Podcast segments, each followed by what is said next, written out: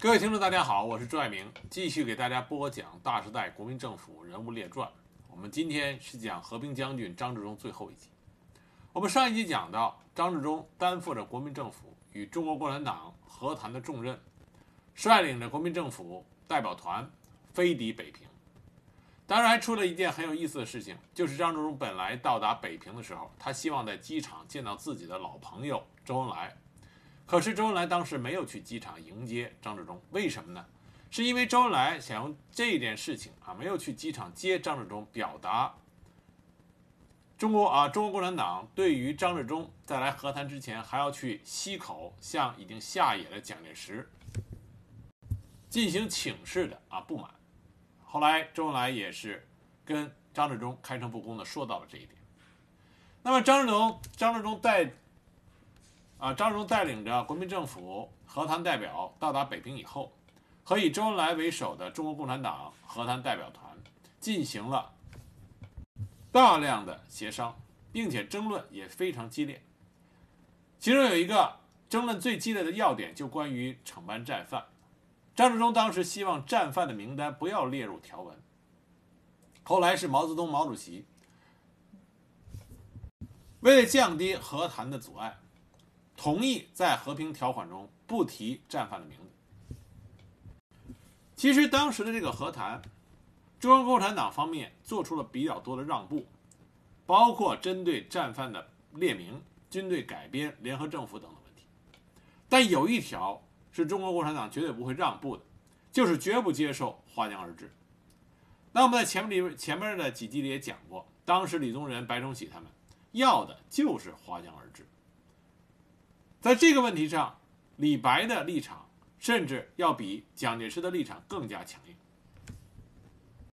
因此这个和谈是不可能成功的。一九四九年四月二十日，经过国共双方代表多次磋商，最终形成的国内和平协定八条二十四款，被以李宗仁为首啊为代总统的国民党单方面拒绝，国共和谈破裂。当日，人民解放军横渡长江。四月二十一日。毛泽东、朱德发布了向全国进军的命令。二十三日，人民解放军占领南京。这个时候，张治中还在北平，所以谈判破裂以后，国民党代表团面临的是去还是留。那么，大多数认为和谈失败以后回去绝对不会有好结果，应该认清形势，留在北平，静待形势发展，再为和平努力。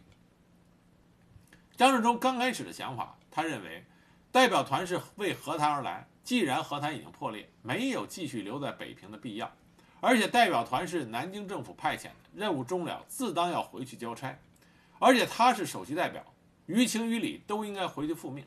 所以在四月二十二日，张治中给南京发去电报，要求于二十三日派机来北平，预定二十四日回去，同时也通知了中国共产党方面。他的老朋友周恩来，当得知张治中要和代表团回去复命的时候，马上放下手头的工作，赶到国民党代表团驻地六国饭店，找到张治中，告诉他希望他和代表团都能够留在北京。当时周恩来就跟张治中非常恳切地说：“形势已经发生了很大的变化，和谈仍有恢复的可能，但是你们回去以后，无论是广州还是上海，国民党的特务对你们都会不利，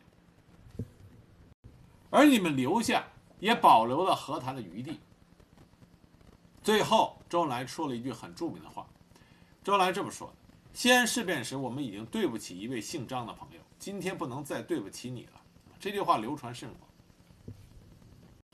当时，张治中听从了周恩来的建议，留在了北平。后来，在六月份宣布脱离中国共啊中国国民党。但是，张治中是有家有口的，为了安张治中的心，使得张治中能够彻底的留在北平。参与到新中国的建设里来，中国共产党的情报战线做了很多的工作。四月二十三日，从上海起飞的接和谈代表的专机飞到北京上空，请求降降落。周恩来当时指示机场指挥台回话说，飞机跑道正在修理，无法停机，过两天后再来。这么说的主要原因是周恩来要给国民政府一个错觉，就是张治中实际上是要回去的。为什么要给这种错觉呢？因为张治中的家人还没有接出来。在同一时间，周恩来迅速的安排中共南京和上海的地下组织马上行动起来，和张治中的家属取得联系，尽快的安排他们到北平。南京方面负责人是中共的地下党员沈世友，他的公开身份是国民党国防部参谋。当他接到上级指示以后，迅速的就找到了张治中的女儿、侄子，还有他的啊夫人和弟媳，把他们一起送到了南京火车站。据说当时南京火车站逃难的人已经是人山人海，沈世勇利用他的身份，就把张治中的家人一个一个从车窗塞进了车厢，送上了开往上海的火车。张治中这个时候，他的长子夫妇、三女儿和小儿子也都在上海。那么，他的这些家人到达上海以后，与在上海的家人会合。二十四日一早，天还没亮，一行九人就赶到机场，每个人只带了随身换洗的衣服，并无其他行李。上海方面负责人是中共地下党员邓世章夫妇。邓世章的公开身份是上海飞机场基地指挥官，但因为张治中。家人在上海也是比较有名的人物，他们家一家九口聚集在一起很显眼，所以邓世章的夫人就叮嘱他们，让他们先分散在各个角落，等飞机快起飞的时候再一起上飞机。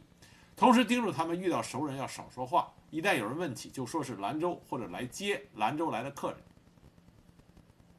当时张夫人还真的遇到了一个熟人，这个人是当时任国民政府交通部长的于飞鹏。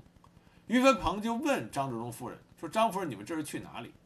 张夫人就按照事先安排好的说：“说接兰州来的客人。”那于飞鹏就说：“今天没有兰州来的飞机啊。”那么张夫人当然很震惊，说：“飞机场说有啊，怎么没有了呢？”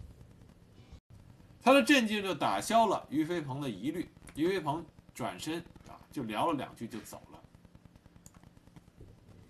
当时邓世章为了保证。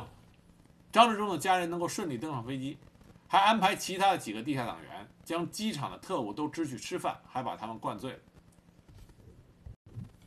等当时上海警察局长、保密局的干将毛森得知张张治中的家人都已经坐飞机走了的时候，为时已晚啊，根本就没有办法去追了。那么这里说一件很有意思的事情，就是当时张治中他们一家人坐飞机飞走的时候。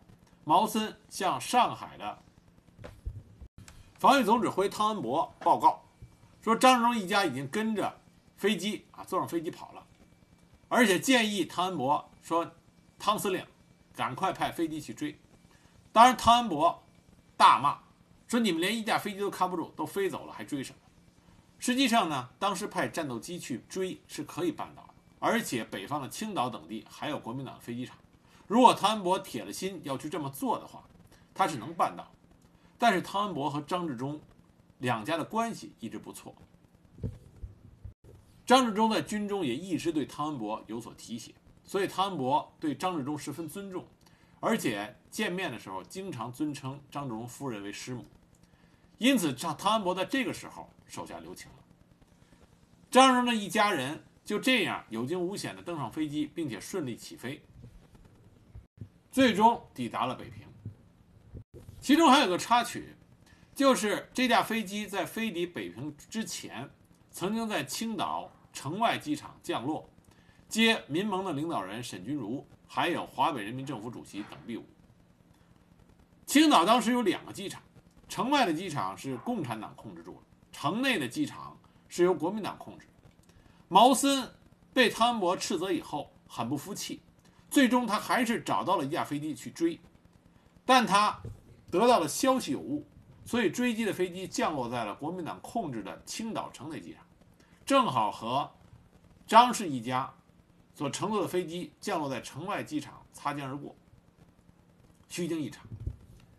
最终，当张治中得知自己的家人被安全的接到了北平，当时张治中就说：“跟周恩来说啊，说你真会留客啊。”心中对周恩来充满了感激。张治中留在北平之后，他知道自己跟蒋介石就彻底决裂了。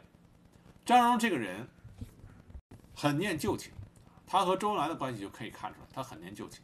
现在让他背叛了蒋介石，他心中也是很苦闷。所以，毛主席和周恩来经常和他谈话，帮助他解开他思想上的这个疙瘩，尤其是周恩来的作用非常的大。那么国民党这边在六月十五日发出了电讯，电讯的名字叫“张治中在平被扣详情”。在六月二十日和二十二日又相继发出电讯，说张治中受到中共的唆使，离开北平，行动不明。那么在六月二十六日，张治中终于打破了沉默，发表了对时局的声明。在这个声明里，他正式做出了投向中国共产党的决定。那么张治中的这个声明当时起的反响非常大，毕竟大家都知道他是蒋介石的心腹之人。那么，既然下定决心和中国共产党一起进行新中国的建设，那么张治中就马不停蹄地开始发挥他的作用。一个重大的贡献就是关于新疆军队的和平起义问题，因为张治中在新疆担任过新疆省主席，有很高的威望，因此他马上去新疆和陶峙岳啊，当时国民政府在新疆最高的军事指挥官陶峙岳进行了积极的协商。积极着手新疆军队的和平起义问题。当时乌鲁木齐的军队中明显的分成两派：罗树人、马成祥、叶成，这些是胡宗南的心腹，他们不愿意向解放军投降；而刘梦纯、屈武、刘泽荣则是亲共的民主将军，他们赞成和平起义，让解放军整编。经过周密的工作之后，罗、马、叶三人打消了坚持进关并准备干掉刘、屈、啊刘。啊，刘梦纯、屈武和刘泽伦啊，刘泽荣这三个人的企图，于一九四九年九月二十日答应接受解放军对新疆国民军队的和平整编。九月二十五日，陶峙岳宣布了起义通电。毛泽东和朱德在九月二十八日给新疆起义将士复电，欢迎并友好的善待起义的将士，为建设新新疆而共同奋斗。张治中在这里边起的作用功不可没。新疆和平解放之后，军政事务百废待兴。张治中当时写成了个数千字的书面意见给毛泽东，除了介绍新疆的一般情况以外，还就以后新疆的长治久安之计提出了六项重要意见。所以，党中央当时就派张治中和彭德怀一起到新疆去就地具体解决。西北设置军政委员会，彭德怀任主席，张治中就任副主席。那么，在新中国宣布建立的那段时间里边。张治中也积极地参与到政协会议。当时，张治中主要提出了两个重要建议，第一个是关于新中国的名称，中共中央的意见是要用“中华人民民主共和国”。那么，张治中当时就表示，“共和”一个词本身就包含了民主的含义，二者没有必要重复，建议将“民主”二字去掉，直接为“中华人民共和国”。毛泽东当时觉得这个建议非常有理，经过众人的反复讨论，最终决定采纳。也就是我们现在所说的“中华人民共和国”这个名称，是由张治中当时提出来的。另外一个就是关于国旗啊，这个人很多人都听到过这个这个说法。当时经过广泛的讨论以后，最终的方案是两个，一个是红底，左上方一颗大五角星，中间有横杠，红色代表革命。五角星代表中国共产党，横杠代表河流。那么另外一幅呢，就是现在的五星红旗的原型。当时征求大家意见，多数人都倾向于赞成前一种方案啊，就是大五角星加一个横杠。但张治中提出反对意见，他认为这个方案不合适，应该选择五星红旗的方案，而且他说出了自己反对的理由。但是没有办法说服众人。正好后来有机会见到毛泽东毛主席。当时张治中就说：“有一件事，我想请问你。不过你如果不方便公开使人知道你的意见，我就会保守秘密。”毛泽东当时听他一问，就隐约的知道是关于国旗的事情。那么毛泽东当时也同意前一种方案，但是他尊重张治中的意见，就问张治中他为什么反对。张治中就直接说：“说第一，杠子不能代表河流。”中间有横杠，容易被认为是分裂国家、分裂革命。他这个观点非常重要。当时毛泽东毛主席听后以后沉思片刻，就说：“你说的是一个重要的问题。”所以再次招了四五十人专门讨论这个问题。最终，张治中的建议被采纳。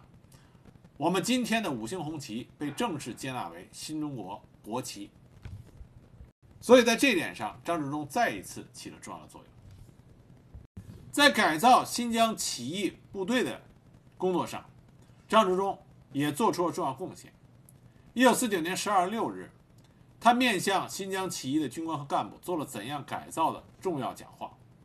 之后，又应邀为人民解放军第一兵团和起义部队驻迪化军官及机关干部做了长达三万字的再谈怎样改造的报告。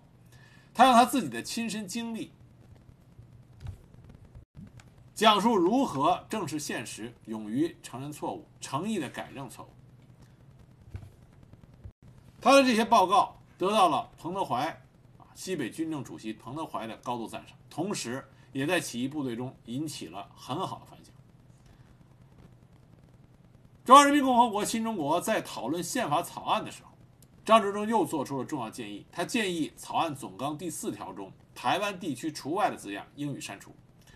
他当时解释说，台湾问题是暂时的，而宪法是永久的，不必在宪法上面这样写出。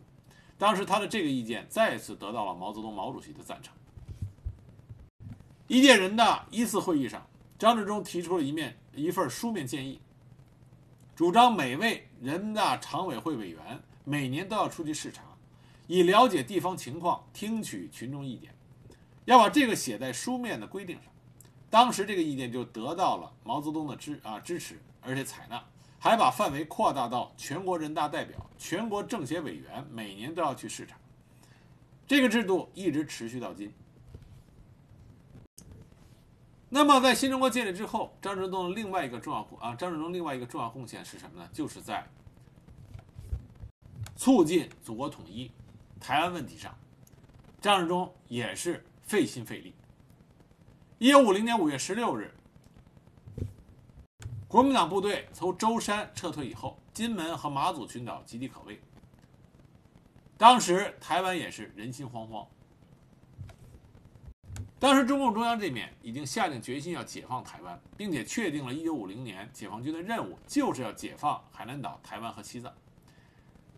但是在筹划军事行动的同时，中共中央还是想与蒋介石接触，探讨与蒋介石进行和平谈判、和平解放台湾的可能性。那么派谁来从事这个工作？当时的选择就是张治中，因为张治中长期以来都从事的是缓和国共之间的矛盾，进行和谈。啊，张荣的经验比谁都多。所以，三月十一日，毛泽东给尚在华南地区的张治中就发出了关于争取和平解决台湾问题给张治中的电报。三月二十日，毛泽东再次致电张治中，请他来北京具体商谈。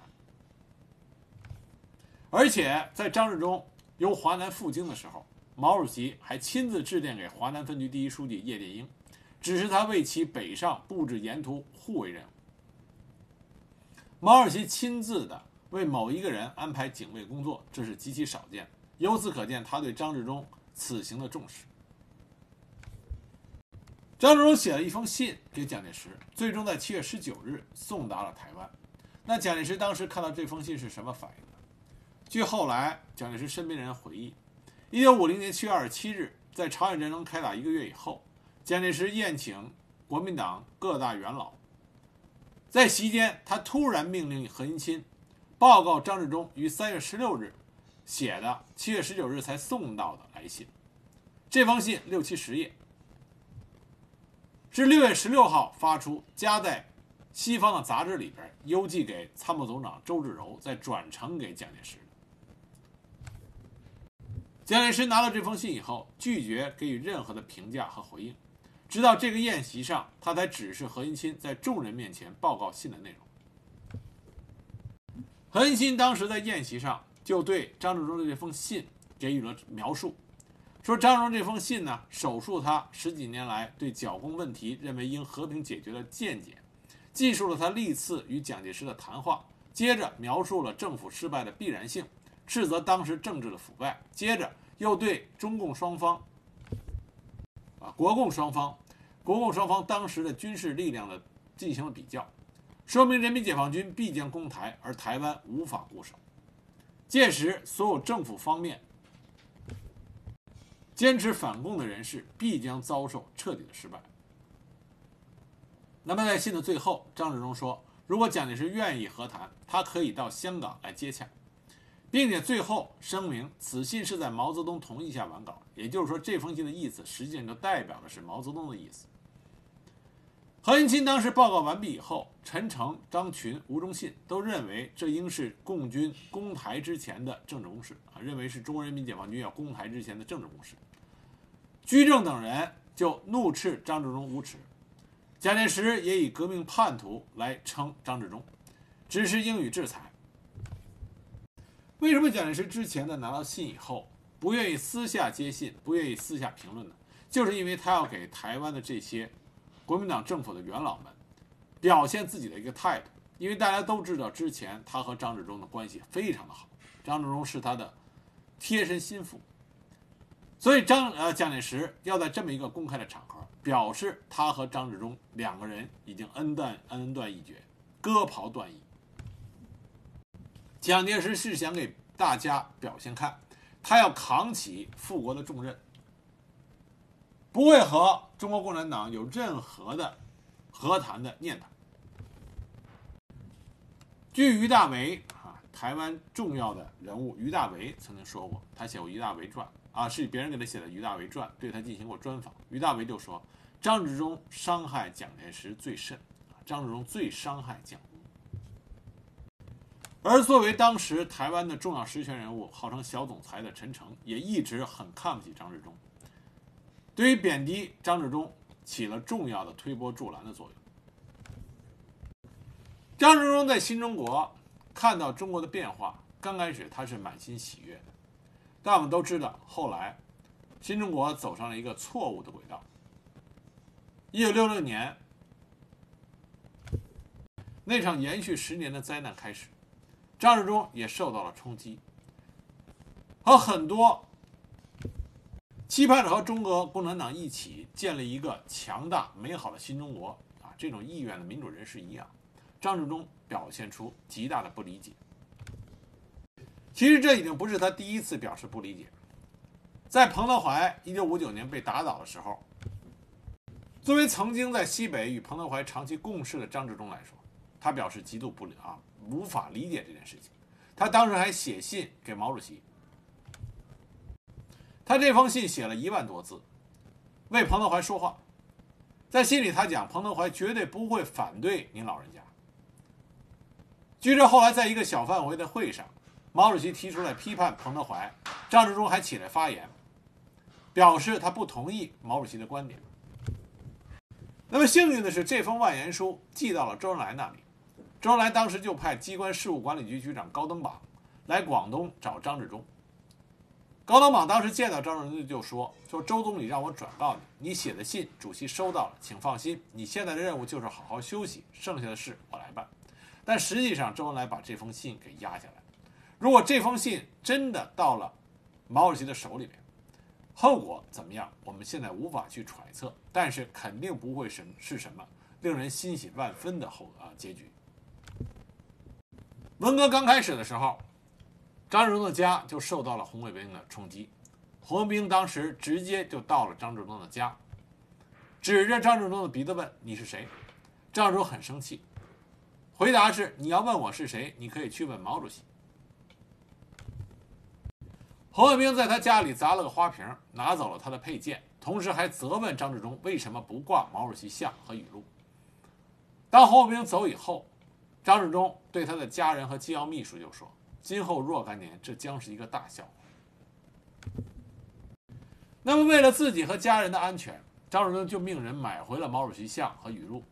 当时他的机要秘书，并不是故意的，在张治中座位的对面挂了一幅“革命不是请客吃饭，不是做文章，不是绘画绣花，不能那样雅致，那样从容不迫，文质彬彬，那样的温良恭俭让。”革命是暴动，是一个阶级推翻一个阶级的猛烈的行动这是来自于毛主席语录。那么这段语录就挂在了张治中座位的对面。当时张治中看了很不高兴，就问他的机要秘书说：“这句话是从哪儿出来的？”但是机要秘书又说是湖南农民运动考察报告中的话。当时张治中就问他的机要秘书说：“你觉得怎么样？”机要秘书就报告了，就回答了说：“考察报告的时间、地点和对象。”据说当时张治中听完以后一言不发，久久的沉思。张治中的女婿从1968年起被隔离审查了将近一年，甚至遭到了殴打和逼供。在1969年张治中病危的时候，他的夫人跟国务院方面说了话，这才让他的女婿回了家。为了保护张治中，周恩来在1966年将张治中送到了解放军总医院，化名为林有文，不让家属同往，也不让通电话。因为只有这样，张治中和其他的一些国民党高级将领才能被妥善的保护起来。但是张治中的心情很不好，他认为不应该将所有人都要打倒。他对文化大革命也极度的不理解，所以他的心情一直很。人一旦是一直处于一种心病难解的状态。他的健康肯定不会好到哪里去。一九六七年国庆节，毛主席在天安门检阅红卫兵，当时张治中执意要见毛主席，就让他的女儿推着他到了天安门城楼上。见到毛主席以后，他就说：“主席啊，你走得太快了，我跟不上。我一向认为共产党的干部都是好的，怎么一下子这么多好干部都变成走资派？”接着他又说：“现在被打倒的干部早就超过百分之五了。”党内我的许多老朋友都被打倒了，那些元帅都被打倒了，你怎么办呢？据说当时毛主席听了他这番话，本来一直坐着，说到这儿站起来了。毛主席就跟张治中说：“文白兄啊，你放心吧，我们可以甄别嘛。”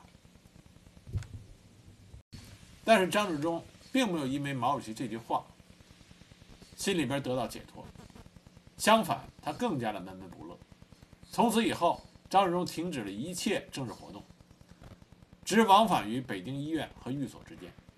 周恩来当时就跟他这位老朋友说过一句话：“说党内的事你最好少管算了。”在这种不愉快的心态下，一九六九年四月三日，张治中突然身体健康恶化，送到北京医院抢救，在四月六日下午赫然长逝，终年七十九岁。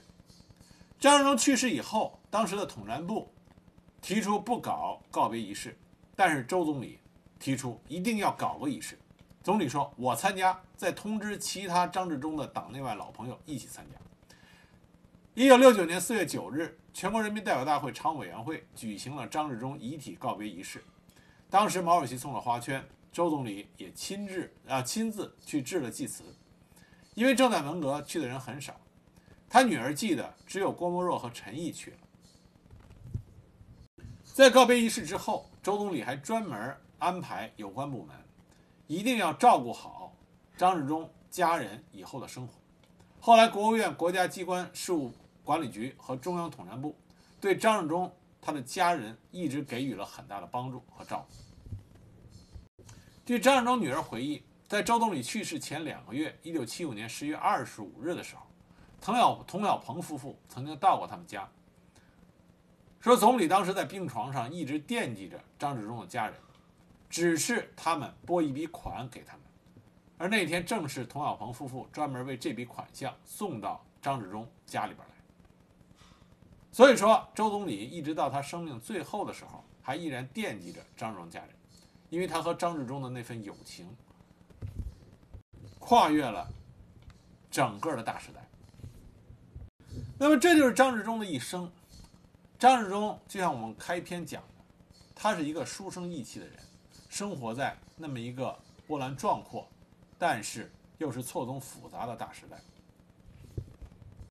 他周旋于国共两党之间，希望谋取着和平，但是他的这个和平愿望过于的单纯简单了，是不可能实现。张治中这个人人品很好，所以无论是蒋介石、周恩来、毛主席，对他这个人。都是赞扬有加。我们最后再讲一件事情，就可以看出来张治中这个人人品啊是怎么样的。就是张治中，他去看张学良，在张学良被软禁之后，真正去看张学良的只有张治中，而且去了三回。因为张治中一直觉得国民党对不起张学良。一九四七年夏，张学呃张学良被关押到台湾新竹的一处深山老林。那么张治中正好访问台湾，他带着他的家人，在一九四七年十月二十九呃十月二十日到十一月一日之间到台湾休假。当时台湾的警备司令正好是张治中当年的学生，所以张治中就提出要见张学良。那么他这位学生很害怕，不敢答应。张治中表示一切由我负责啊，因为看张学良不是谁随便谁都能去看，这必须要通知蒋介石。但是张治中表示一切由我负责，这样他的学生才勉强同意。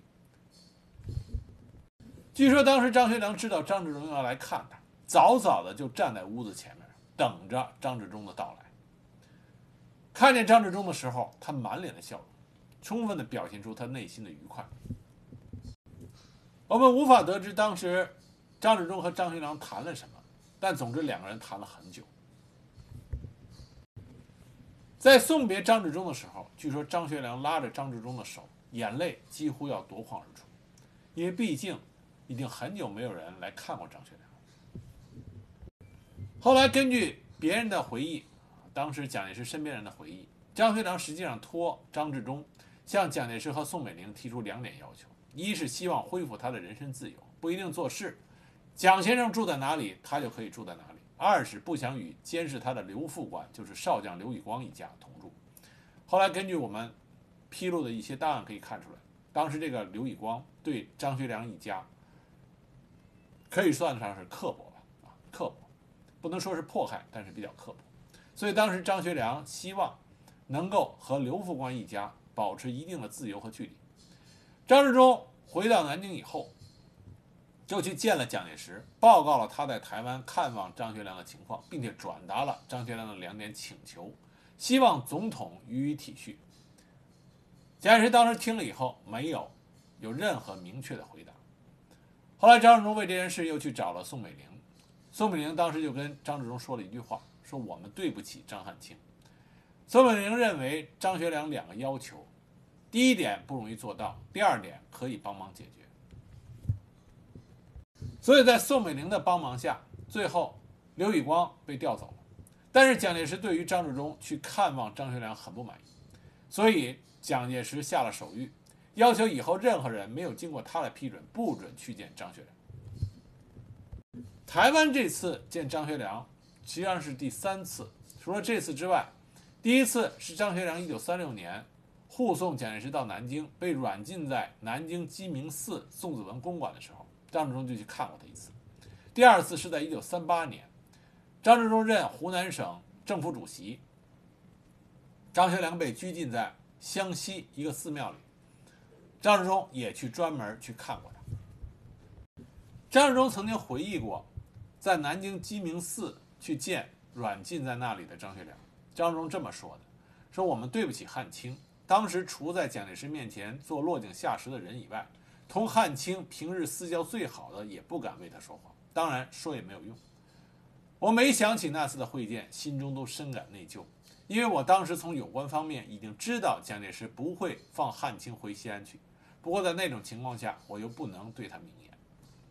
所以，张治中对于张学良的这个作为朋友的愧疚之意，一直贯穿着他的人生。在湖南的时候，张治中去看张学良，也没有向蒋介石请示过。张治中那个时候是湖南省政府主席，并且他仗着和蒋介石有良好的私人关系，所以他可以决定不请示去看望张学良。在国民党国军将领中，也就是寥寥数人可以做到这一点。据说张治中是第一个去看望张学良的军政要员。张学良当时把多年未穿的西装穿上，系上领带。早早地站在凤凰寺外面，等待着张治中的到来。那一次，张治中也是将张学良写的一封信转为啊转为代交给了蒋介石，但是也是石沉大海，没有任何的回复。台湾那次和张学良相见，最终张治中跟张学良说了这么一段话，他说。我相信国内总是要和平的，只要有和平的一天，也就是你恢复自由的一天。将来国家还是需要你的。在张之中晚年的时候，他曾经对他女儿说：“现在看起来，这句话对于张学良来说实在太残忍。早知道这样，我不应该说这种话。”张学良曾经赠给张治中一首诗，这首诗这么说的：“总府原来意气深，山居何敢动嘉宾？不堪久见愁知己，唯有清明对此心。”张之中把这首诗啊，张学良的秘书用篆书把这首诗写出来了。张之中后来把这首诗一直挂在他的家中，表示对他自己这位老友的一种挂念。张之中这一生啊，重情重义，但就因为他的这种重情重义，所以在国共都有他很好朋友的这种情况下，他这个人左右为难。虽然他的这种身份让他屡次出现在国共重要的谈判桌上。但是他谁也说服不了谁，他没有办法说服，无论是对他信任有加的蒋介石，还是说跟他情深啊情深意重的周恩来，因为这两个人背后都代表着不同的阶级、不同的利益、不同的信仰，所以张治中所做的一切只能是无用功。那么花了四集来讲了和平将军张治中，他是在那个大时代里边